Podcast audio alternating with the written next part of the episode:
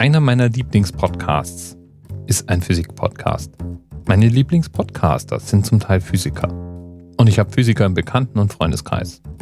Trotzdem würden die sich wahrscheinlich alle von mir abwenden, wenn sie auch nur einen Bruchteil davon mitbekommen hätten, wie dämlich ich mich in der Schule angestellt habe, wenn es um Physik ging. Ich hatte da so meine Probleme mit ja, Maßeinheiten und den Konzepten und den Formeln und irgendwie allem, was mit Physik zu tun hatte. Ich bild mir ja ein, heute ist das etwas besser geworden. Die eine oder andere Idee hatte inzwischen über 20 Jahren, um einzusickern. Und trotzdem, ich bin mir ziemlich sicher, ich würde mich auch heute noch immer genauso dämlich anstellen, wenn ich irgendwelche physikalischen Formeln auflösen oder durchrechnen müsste. Ich bin übrigens auch der lebende Beweis dafür, dass es Quatsch ist zu behaupten, dass Leute, die in Mathe gut sind, automatisch auch in Physik gut sind. Ich war in Mathe super. Und in Physik? Naja, da habe ich das Feld eher so von hinten aufgerollt.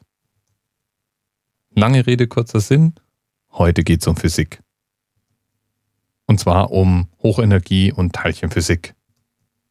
Und die, die geht im Wesentlichen davon aus, dass die Welt um uns rum von kleinsten Teilchen zusammengesetzt ist. Und diese Teilchen selber sind Felder, aber so weit wollen wir jetzt gar nicht gehen.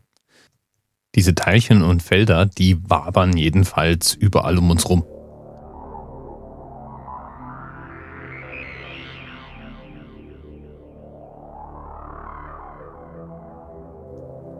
Insgesamt 61 verschiedene Arten von Elementarteilchen sind bisher bekannt. Verschiedene Arten Quarks, Leptonen, zwölf verschiedene Arten Austauschteilchen für die starke, die schwache und die elektromagnetische Wechselwirkung, das Higgs-Bosom und die dann jeweils in verschiedenen Abarten, Ladungszuständen und was man sonst noch physikalisch darstellen kann. 61 Teilchen eben.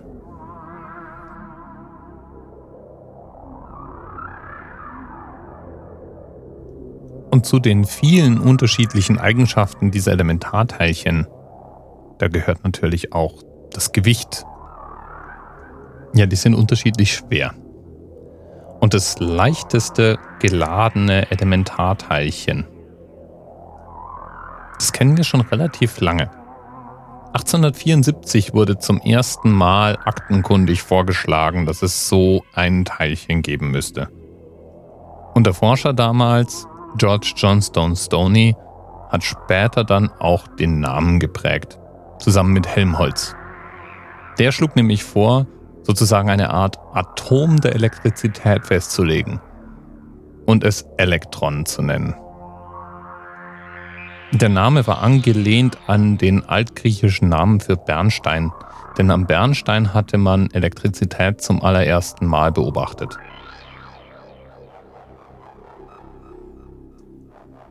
Die in einem Atom gebundenen Elektronen bilden dessen Elektronenhülle. Und die gesamte Chemie beruht im Wesentlichen auf den Eigenschaften und Wechselwirkungen dieser gebundenen Elektronen. Sagt zumindest die Wikipedia. Habe ich gesagt, ich war in Physik schlecht? Chemie war jetzt auch nicht unbedingt mein Lieblingsfach. Da könnte ein Zusammenhang bestehen. Auf jeden Fall möchte man bald natürlich auch diese Teilchen vermessen und genau kategorisieren. Und als Einheiten für Masse und Energiegehalt, beides ja austauschbar im Einstein-Universum, sind Kilogramm und Joule vielleicht dann doch etwas üppig bemessen. Und so bürgert sich bald eine andere Größeneinheit ein. Das sogenannte Elektronenvolt oder auch Elektronenvolt. Das ist eine Einheit, die zumindest laut unserem Themenpaten Dirk, toller Name übrigens, auf Twitter als Slow Shooting bekannt, als sehr praktisch beschrieben wird. Viel praktischer als Kilogramm und Joule. Definiert wird das Elektronenvolt durch die Beschleunigung von Teilchen.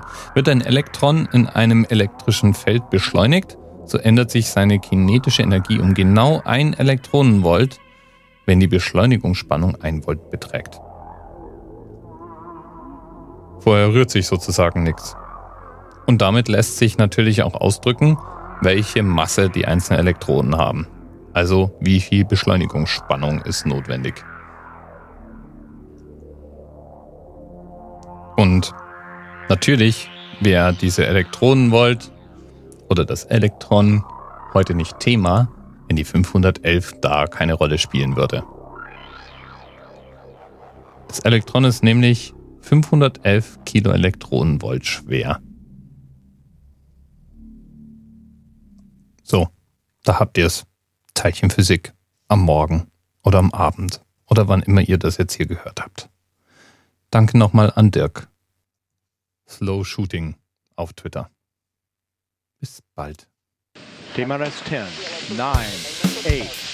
The experience of 47 individual medical officers. Was hier über die Geheimzahl der Illuminaten steht. Und die 23. Und die 5. Wieso die 5? Die 5 ist die Quersumme von der 23.